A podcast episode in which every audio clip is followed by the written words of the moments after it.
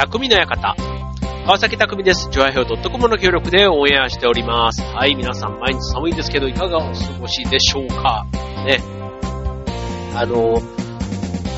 よくあの、サラリーマンとか会社員の人が、こう仕事を辞めて家にいると、こうよ、よく言うあの、会社人間とね、まあそういう人が、こう会社がなくなった途端に、こう、行き場がない、で、結局はその会社の中でのコミュニティはすごく大事にしていたりだとか、取引先とかね、そういったところはすごく大事にしていたりとかも、なんかそれ以外のことを何もしなかった。まあ具体的に言うとその地域だとか地元とかね、まああとはプライベートの趣味ですよ。で、そういったところの、まあ知人とかね、あのがいないから、まあ結局その仕事がなくなった急にこう、孤独、孤立感があるみたいなの。まあ最近じゃなくて前から言われてる話ですけども、そう、まあそんなのは、僕に限って、で、自分に限っては当てはまらないかな、なんてね、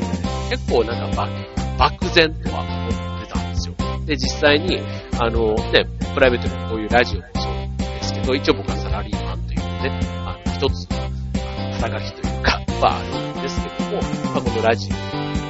の、パーソナリティだったり、あとはその劇団のね、役者だったり、で、あとは、まあ、地域のね、活動をやってて、いろいろこう、ね、あの、首突っ込んでやってたりするので、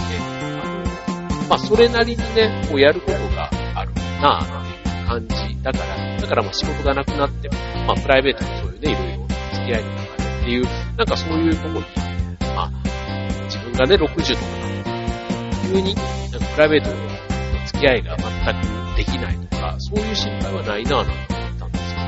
ただやっぱりね、今回のね、こういうコロナで、ね、まあこれ別に自分だけの話じゃないんですけど、まあ、いざ実際に直接会う機会がなくなると、なんか別にあの、電話とかでね、しょっちゅうこう喋るかというとそういうわけでもないけどか、結構家にいると一日誰とも喋んない。まあ家族がいればね、家族が話したりするんでしょうけど、これもし、あ僕がもし一人暮らしだったら、意外と、なんか誰とも喋らずに一日で終わっていくのかな、なんてそんなことをね、あの、ふと心配したんですけど、というのも、あの、まあ、今回ね、今2回目の緊急事態宣言があって、で、1回目、ね、あの、春の時なんかは、本当になんかあの、外出もね、極力最小限に、買い物もね、あの、3日に1回にしてください。とか、結構本当にもう家にいるっていうことがせいで、外に用もないのにじゃないんですけども、それこそ不要不、それは本当に必要があるんですか？言われると、大概のことは大体で不要不急だったりするから、本当に会社に必要最低限だったり、医者さんとか、買い物に、ね、なんかそういうことぐらいでしか本当に外出しなかった。僕は体重がですね、えー、人生、今僕身長178なんですけど、人生初めて80キロを超えてしまったんですね。ちょうどだから思えば5月ぐらいです。で、たかだか1ヶ月ちょっとですよ。1ヶ月、あの、まあ5月のね、末ぐらいの時代宣言があるから、その5月の末ぐらい、だから2ヶ月弱ですか ?2 ヶ月弱で約5キロぐらいで、その80キロ台に到達してですね。で、その後ね、えーと8月ぐらいに健康診断があったのかなそうそれで、あの、人生初のメタボリックシンドロームというね、いわゆるメタボってやつに引っかかってですね。で、まあ、その後は、じゃあ何したかって言ったら、まあ、結局あの、ジムが再開して、普段のね、動く、動く日常の活動例えば通勤の時だとか、まあそういうね、ちょっとしたね、日常の行動ももちろんですけども、まあジムを行くようになって、まあ結果的にはまたその5キロがすぐ落ちて、で、今ちょうどまた、そのコロナ前より少しちょっと体重が減ったぐらいの、今75キロぐらい、ま、まさに5キロ丸々落ちた感ね、本当にあの、意外とやることがなくなると、あとね、目標というか、なんか、ね、例えば劇団でも公演があると、公演に向けて、みたいな、ね、なんかそういう、ね、競馬場のマラソンイベントをやるとか、そういうなんかゴールがあることが、今、ね、あの、結構そういう、特にプライベートでね、旅行に行くだとか、そういう目標ってちょっと作りづらい、立てづらい時期じゃないですか。だから、間って目標みたいなのがあった方が、まあ、ね、目標がなくね、こうのんびり暮らすっていうのも、まあ時にはあっていいと思うんですけど、なんか気持ちの張り合いみたいなことを考えると、目標って結構大事だなって、最近改めて思っています。はい。ということで、何が言いたかったかというと、おかげさまで、えー、この半年ぐらいで5キロ落ちて、ようやく、あの、自分なりに調子のいい体重に戻りましたというそういう話なんですけど、今ね、このコロナ禍の中で、ね、ちょっと外出ね、あの、なるべく自粛しましょうと言いながら、まあね、普段通り、まあ普段の最低限、家にずっとこもりっきりじゃなければ、ね、日常生活の中で、まあそれなりにね、運動に結果的にはなってるんだなってちょっと実感してはいるんですけど、そう。意外とやっぱり、前のように、ね、年に1回会うみたいな人は、少なくとも年にね、するし、結構その普段からね、月に1回ぐらいで会ってたような人たちも、逆にね、いつでも会えるからか、なんか結果的に1年間ぐらいご無沙汰しちゃってるな、なんて、年が変わってからそういえば、思っ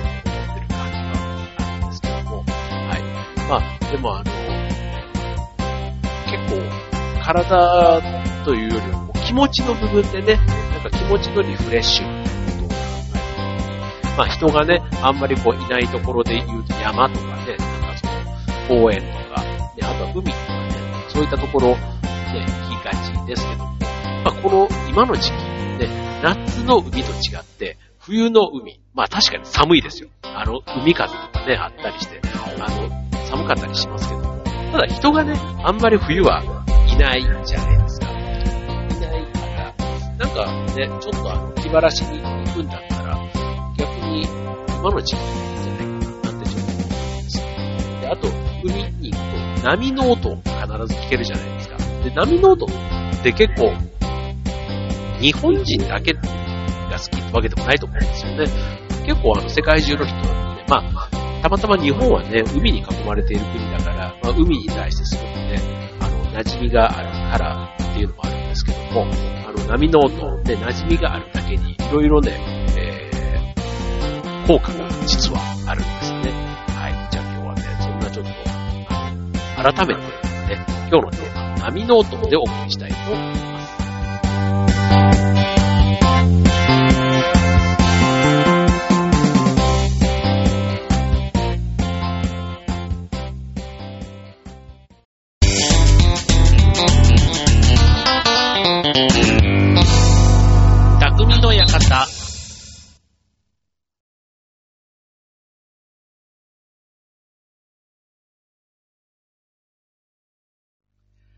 はい、えー、今日のテーマは波の音ということでね、まあ波自体はね、結構あの海に入ればね、まあ波でこうザブザブ遊んでみたいなね、そういうあのアクティビティのイメージが強いですけども、ね、ただ一方で、こう夕暮れ時のね、こう例えばカップルがね、砂浜に座って波の音を聞けば、まあロマンチックだし、結構波の音自体がね、こう音楽のこう入りだとか終わりとかでね、こう使われていたり、ね、サザンとかチューブとか、ああいうね、海のイメージが強いグループなんか結構ね、波の音をね、こう、あの、曲の中に取り入れたりしてるかなと思うんですけども、まあ、波の音、ね、これそもそも、あの、まあ、やっぱり聞いてて、あの、気持ちがいいというか、癒される部分ってすごくあるじゃないですか。で、あの、まあ、疲れた時というか、ヒーリングのね、やつとかで、こう、一定の周期ね、こう、繰り返される。しかもあの、ザザザザザっていうね。だから、ああいうちょっと、あの、音が、きっと、心に気持ちいい。ね、なんだろう、こう、お腹の中にいた時の、ああいう帯動の音みたいなね。結構、あれも結構なノイズみたいな感じですけども、あれがね、なんか赤ちゃんとかはね、聞くと落ち着くみたいなのと一緒で、きっと人間のどっかのね、この部分ではね、なんか波の音と、こう、あの、親和性があるってすごくあるんだろうなと思うんですけども、まあ、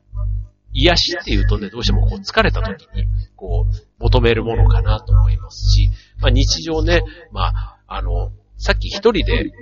いても、ね、一人でいても、やっぱりそれなりのストレスがある。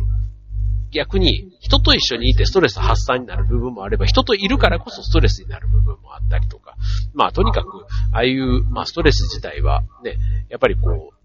人によって多かれ少なかれ抱えるものって考えたときに、まあそのヒーリングの、えー、ものとして波の音っていうのがやっぱり期待される効果があるっていうふうに一般的には言われています。で、この波の音が、ま、疲れた心を癒してくれるということなんですけども、まあ、自然の音自体がね、そもそも結構癒しの効果が多いかなと思うんですけども、波の音に限らず、例えばあの、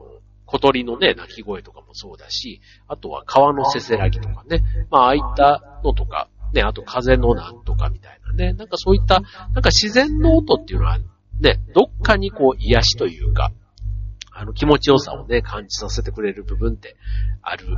ということで、えー、まあ、なのでそういうヒーリングミュージックみたいなものがね、あの、流行ってたりするわけなんですが、まあ今日はね、波の音、ね、その人があんまりいないこの冬の時期だからこそ、まあ波のね、音を聞いてみる。まあ、ちょっとね、冬の波っていうと、ちょっと待ってね、荒れてるイメージも若干あったりするので、まあ、昼間のね、ちょっと穏やかな時に、ちょっと聞いてみれば、あの、で、しかもね、ちょっとあの、寒い時期なので、あった、あったかいね、コートとこう、ちょっとカイロなんかも持ってね、あの、まあそんなに長い時間いなくてもいいじゃないですか。まあ5分10分とかでもあの聞いてみると、ちょっとその癒し効果っていうのがね、味わえるかもしれませんので、はい。で、えー、波の音が持つ効果、ね、えー、いくつかあるのでご紹介したいと思います。まず一つ目、まあ、ヒーリングっていうとこからね、大体イメージがつくかなと思うんですけども、はい、まず一つ目は、えー、心のリラックス。ね、あの、さっき言ったあの、お腹のね、体内のお母さんのお腹の中の音と似ているなんて言われているので、まあ、赤ちゃんにね、波の音を聞かせると泣き止むということで、まあ、安心感とリラックス効果があるということですね。はい。続いて、えー、二つ目。自律神経を整える。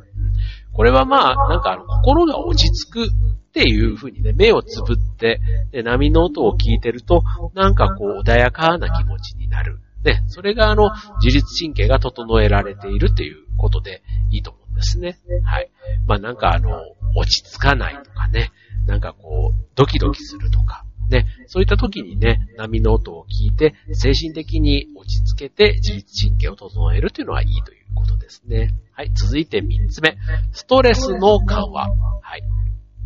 で、これもさっきのあの、ストレスがね、多い中で結構こういうヒーリングっていうところをね、皆さんもいろんな形で求めているということですけども、えー、自分の抱えている不安、不安、不安だって、不安とかストレス、ね、一緒にこう持っていってくれる。だから波がね、さらってくれるみたいな、まあ、歌詞の中でもね、結構そういう歌あったりしますけども、なんかこうね、こう、実際に波がね、こう物を持っていったりするっていう、そういったところももちろんありますけども、なんか気持ちの部分をね、こう洗い流してくれるみたいな。だからもう、それはもう心の中のね、浄化というか、想像の部分が大きいですけども、あの、ね、大きい、大きなね、海から生まれてきた波を聞くと、なんかその波の向こうにある海と自分のちっぽけな悩みみたいなことをね、考えたらもう大したことねえや、みたいな風にね、思って、まあ、気持ちが楽になるっていうことが、まあ、ストレスの緩和ということにも役立つということですね。はい。えー、続いて、体の疲労軽減。ね。これなんかも、まあ気持ちがね、楽になれば体も軽くなるっていったところともちょっと近いかなと思うんですけども、まあ精神的なね、あの疲労というかストレスがあると、体力を結果的に奪ってしまう。何もしてないけど疲れた、みたいなね。そういったところってあって、結果的には、例えば睡眠の質が悪くなったりもするんです。はい。なので、まあ、睡眠の質が悪くなると結果的に疲れが取れないっていうね。まあ、そういう意味で、まあ、良い睡眠をとる。だから、ために、まあ、波の音を聞くみたいなところは効果があると言われています。まあ、リフレッシュのね、効果、あと精神をね、落ち着けるみたいなところからも。はい。だから、まあ、ゆったりしたね、音楽を聴いていると、逆にこう、パワーがみなぎってくるみたいなね、そういったところとも、あの、つながるということですね。はい。続いては、睡眠の質の向上。はい。まあ、これはね、あの、逆にこう、眠れなくなるものっていうことで言ったら、ね、あの、波の音がね、眠れるって考えたら、その逆ですよね。刺激的な音とかね。まあ、そういうの聞いちゃうと、目が冴えてくるとかね、ありますよね。あとは、その、明るさとかね、もうあの、スマホの明かりとかは、こう、ブルーライトがあってね、こう、あれを寝る前とか見ちゃうと脳がこう、起きちゃうから、いくら寝ようとしても脳がね、起きてたりするみたいなことが言われています。ので、ちょっとね、薄暗くするとか、あと寝るときは真っ暗がいいとかね、言いますけども、まあ、音に関してもそうで、まあ、なるべくね、こう、穏やかな気持ちになる音を聞いて寝ると、まあ、確かにやかましいとこでもね、寝れるっちゃ、寝れるんですけども、本当の意味で、こう、良い質の睡眠を得るためには、やっぱりこう静かな、ね、こう、心に余裕が生まれるような、そういう感覚で寝る必要があるということですね。はい。まあ、睡眠がね、確かにあの、よく眠れた時、質が良い睡眠が取れた時っていうのは、まあ、翌日のね、あの、体が楽で、ね、結果的にはこう気持ちが明るくなったりするっていうのにも、繋がっていくような気がしますよね。はい。で、続いて、ね、今のこの話をしてると、ね、波の音だけで結構いろいろあるなって思うんですけど、結構これね、それぞれが別にあの独立してるわけじゃなくて、実はそれぞれ繋がってってるんですよね、これ。あの違う言い方で言ってますけども、ね、睡眠の質、体の疲れが取れれば睡眠の質も上がるでしょうだし、次、睡眠の質が良くなって、ね、日常の活動が明るく活発にモチベーションも上がったりすれば、結果どうなるかというと、集中力が高まる。ね。これあの、精神が落ち着いてると集中力が途切れて、ね、変なミスをしたりとかってしがちですけども、あの、集中力上がると、えー、例えば何か対応するスピードも上がったり、あとはミスが少なくなる、正確性が増すといったところ。だから結果的に無駄な時間、手直しが少なくできるということで、まあ、あの、効率的にね、仕事をこなせるようになるということで、はい。まあ、そんなね、あの、だから結果モチベーションも上がる。達成感が得られてとかね、そういったことですよね。じゃあ、そうなったら次どうなるかというと、ポジティブになれると。ね、繋がっていくでしょだから、あの、まあ、ポジティブの逆、ネガティブって考えると、まあ、ネガティブの逆、まあ、マイナス思考からね、抜け出せるということで、えー、失敗したらどうしようとかね、そういう不安から焦りが生まれて、まあ、結果物事がうまく進まない悪循環みたいなことは、まあ、人間誰しもね、どっかでは経験あるかと思うんですが、まあ、一方で安定した、落ち着いた気持ちでいられると、まあ、ポジティブな気持ちが出やすいと。ね、ポジティブな気持ちイコールメンタル面が強くなって、えー、まあ、物事をね、上手に対処できるようになるっていうことで、まあ、気持ちってやっぱり大事っていうことですよね。で、その気持ちを持っていくためには、やっぱり睡眠もしっかり取れていた方がいいし、ということですね。はい。続いて、えー、不安や怒りを鎮める。波の音を聞いて、ね、そういう気持ち、結局マイナスのね、負の要素ですので、不安とか怒りはね。だから、この、ストレスがただでさえ多い中に、まあ、怒りがね、時々あの、すごいエネルギーになったりすることは一方ではあるじゃないですか。そう。だから、それはそれで、こう、活力というか、ね、なんかそういう時に怒りをね、利用するっていうのはあるかもしれませんけども、ただそれをね、あんまり長い時間やっちゃうと、やっぱり精神上怒り続けてるって良くないし、逆にね、その不安、ちょっと怖いみたいな気持ちがあったりすると、やっぱり心拍数が上がるというか、ね、こう、結果、あんまり夜眠れなくなったりとかすることもあると思うので、まあそういう時にね、まあ波の音で、まあさっきのね、大きな海の、海と考えたら自分の悩みなんて、で、もしそういう方に気持ちを持っていけたら、まあそれはそれですごくいいことだなって思いますよね。はい。ということで、まあ今ね、いろいろこう、あの、そんな効果があるということなんですけども、まあ、なぜ波の音にね、癒し効果があるのか。ね、波の音が好きっていう人って多いじゃないですか。だからね、よくデートで海に行ったりすると思うんですけども、これね、理由が実はちゃんとあって、えー、っと、自然の音が持つ、えー、っと、F 分の1って言っていいのかな ?F 分の1の揺らぎ効果。ね、えー、F 分の1揺らぎというもの、いうのは、物の動きに反して生まれる不規則性のことを言うそうです。規則的な動きの中に生まれる不規則な音が人々に癒しを与えていると。ちゃんとこういう理屈があるんですよね。確かにあの、波の音、一見、こう規則的にね、ザブンザブンって言ってるようですけども、ただよくよく聞くと、そこにね、波というか水の音は、ね、必ず絶対あの、同じ水じゃないし、風によってね、少しこう、波の形が変わったり、ね、一定の周期で波は来てるんですけども、そこにね、砂利とかの音とかが入ったりとかっていうことで、どこかに不規則な音がある。だから、同じ音の連続ではないっていうところが癒しにつながるというのがまず一つ。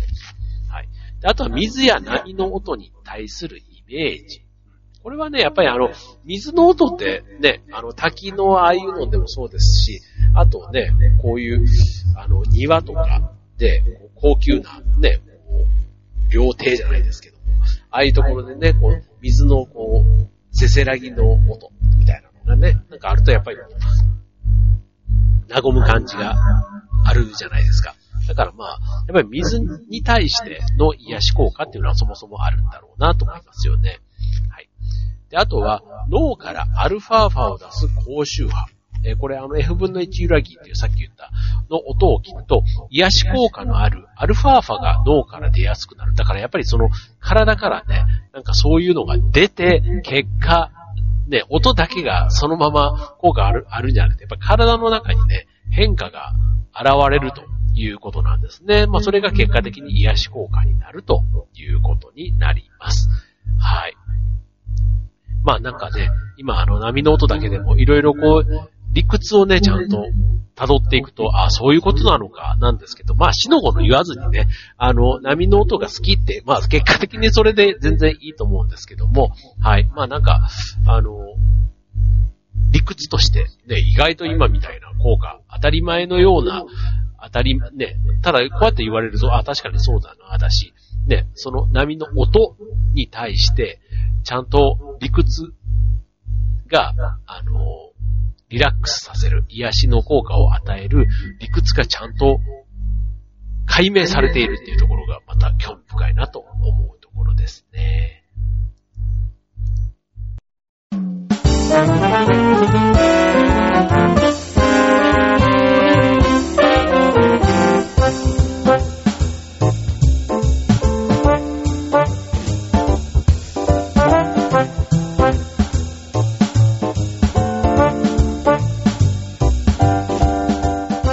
ということで、今週の匠の館は、えー、波の音ということでね、まあ、この時代っていうか、まあ、いつでもね、癒しを求める人ってね、多いし、まあ、誰しもね、こう、心をね、過ごしたいっていう願いがあるはずなので、はい。まあ、そんな中でね、まあ、結構身近な波の音っていうのをね、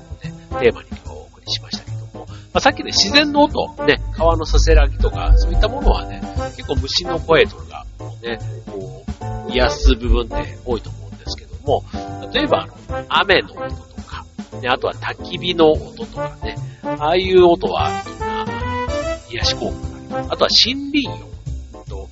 具体的に言うとあの葉っぱのね、こう、こすった音だとか、あの木々がね、こう揺れた音とか、まあそこの中に動物の鳴き声が入ってきたりとか、ね、なんかあの、そういうイメージ。さっきのね、期的なようで不規則感がその中にあるみたいな。なんか自然に包まれている感覚があると、そこにあの癒し効果があるということですね。はい。まあなんかあの、いろんなね、こう、今本当にね、音楽聴くのは便利になっているので、なんかわざわざね、こう、なんか聴きたいって言った時に、こう CD ショップに行って CD を借りてなんていうのはもうほぼほぼする必要がなくて、スマホでね、あの、大概の